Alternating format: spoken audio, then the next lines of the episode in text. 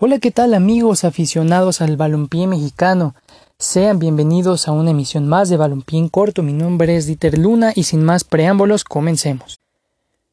Rápidamente para anunciar que precisamente minutos después de que yo subí este podcast, el anterior, del día de ayer de la Junta, el, el Acapulco FC se hizo oficial. Hoy estaremos hablando de su estadio y más adelante Estaremos haciendo podcast eh, solamente para el Acapulco, como ya lo hemos hecho con los siete anteriores, pero oficialmente ya son ocho equipos, lo cual es una maravilla. Se espera que para antes de que acabe este mes se confirmen todos los demás equipos.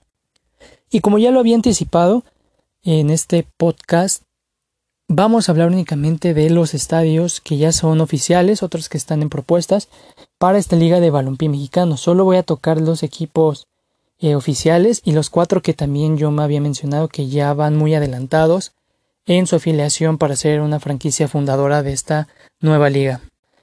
Empezamos por el Atlético Ensenada, que si bien ya lo comenté en el podcast que le dediqué a ellos, tienen un problema por ahí con su estadio, aunque su presidente Antonio García Rojas dice que está todo en orden, que tiene un contrato con el patronato, entonces trataremos de confiar en él, en que esto sea cierto para que no se ensucie la liga.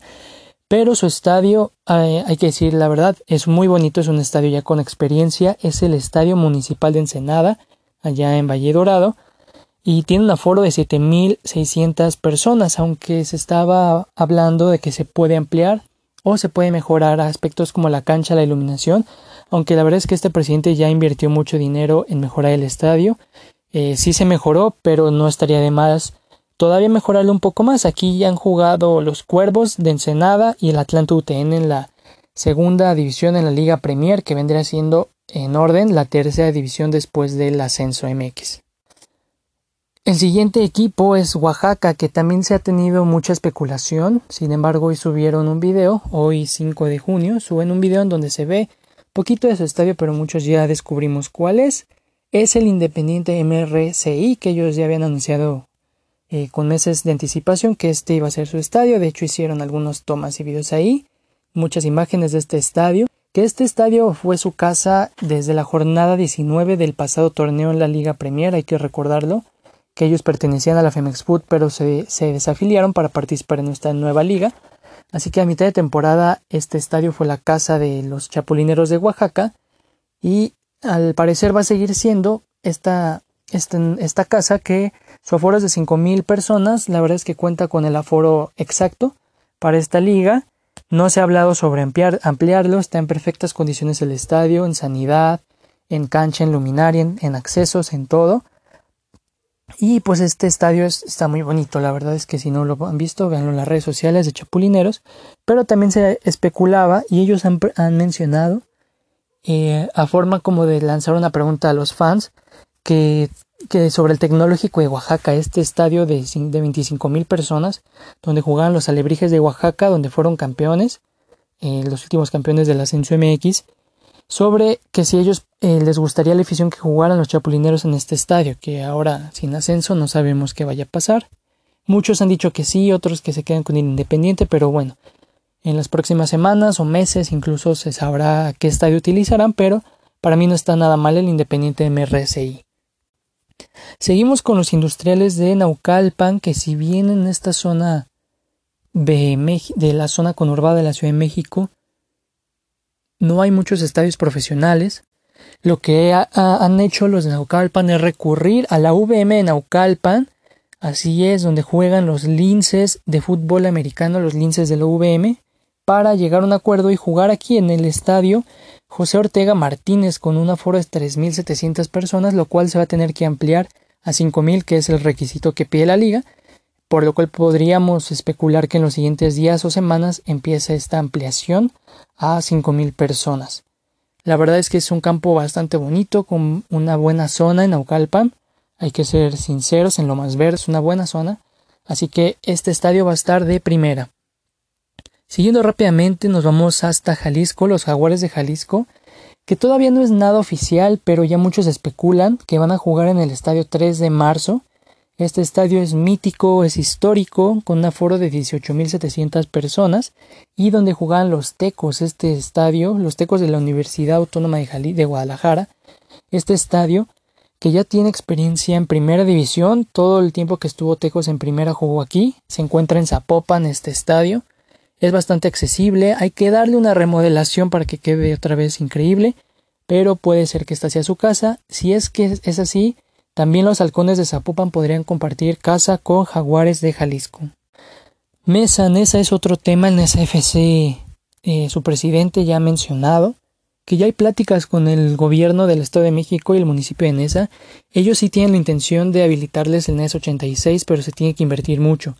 Para remodelar este estadio histórico se necesitan muchas cosas. El, aforo, la verdad es que lo cumplen porque tiene un aforo de 20.000 personas. Lo cumplen, lo cual es bastante bueno porque ya, ya es un estadio conocido en la primera división. Aquí jugó obviamente los toros Nesa, pero también juegan los Coyotes de Nesa, los Potros y el Atlante en divisiones de ascenso. El problema con este estadio es que le hace falta césped nuevo, iluminación nueva, remodelación por fuera y por dentro, remodelación a las gradas, entonces sería una inversión muy grande que esperemos que sí se pueda concretar al menos en uno o dos años. Mientras les van a habilitar una cancha en Ciudad Jardín donde también van a entrenar y ahí van a hacer por lo mientras sus partidos, lo cual es también bueno porque es bastante conocido estas canchas de Ciudad Jardín. Nos vamos rápidamente con el nuevo, con Acapulco FC, que hubo ya mucha polémica de que su estadio se veía feo. La verdad es que el estadio no se ve feo, se ve descuidado, lo cual van a tener que arreglar ellos y su estadio es la unidad deportiva Acapulco con un aforo de 13.000 personas. La verdad es que se va a buscar que este estadio eh, parezca nuevo cuando se inicie esta temporada se va a ampliar muchas gradas, se va a mejorar el pasto, la iluminación, porque creo que Acapulco lo merece. Y también para hablar el diamante que, que era este estadio que se estaba construyendo, ya tiene años que no se sabe de esa construcción abandonada, lo cual es una lástima.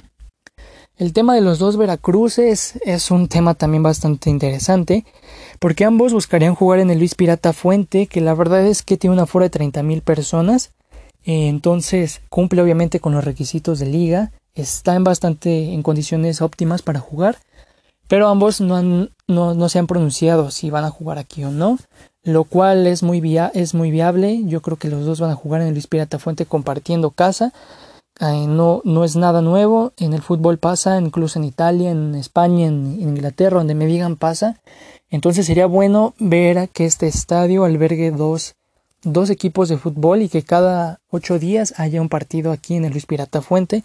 Entonces hay que esperar las redes sociales de los dos Veracruces para ver qué mencionan las siguientes semanas. Y como extra, el Real San José ya anunció que su estadio será el Juanito Chávez, tiene una, un aforo de mil personas.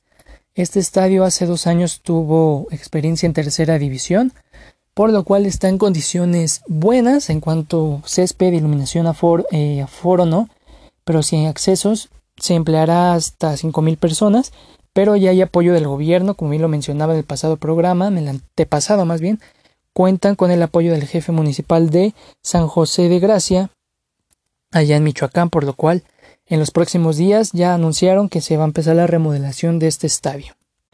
Y por último, los faisanes no es nada oficial, pero se ha especulado que podrían jugar en el estadio 20 de marzo en Progreso Yucatán, pero se tendría que ampliar mucho y remodelar casi en su totalidad. Así que esperemos que los faisanes cuenten con una bonita casa. Y pues bueno amigos, hasta aquí esta nueva emisión de Balompié en Corto. Mi nombre es Dieter Luna. No te olvides de seguirme en todas mis redes sociales como arroba Dieter Luna. Y no te olvides de seguir UC Deportes y más. En todas las redes sociales siempre estamos compartiendo información de esta Liga de Balompié Mexicano. En el siguiente miércoles a las 3 de la tarde tendremos un invitado especial de la Liga de Balompié Mexicano. No te lo pierdas, le podrás hacer las preguntas que tú quieras y las tomaremos en cuenta.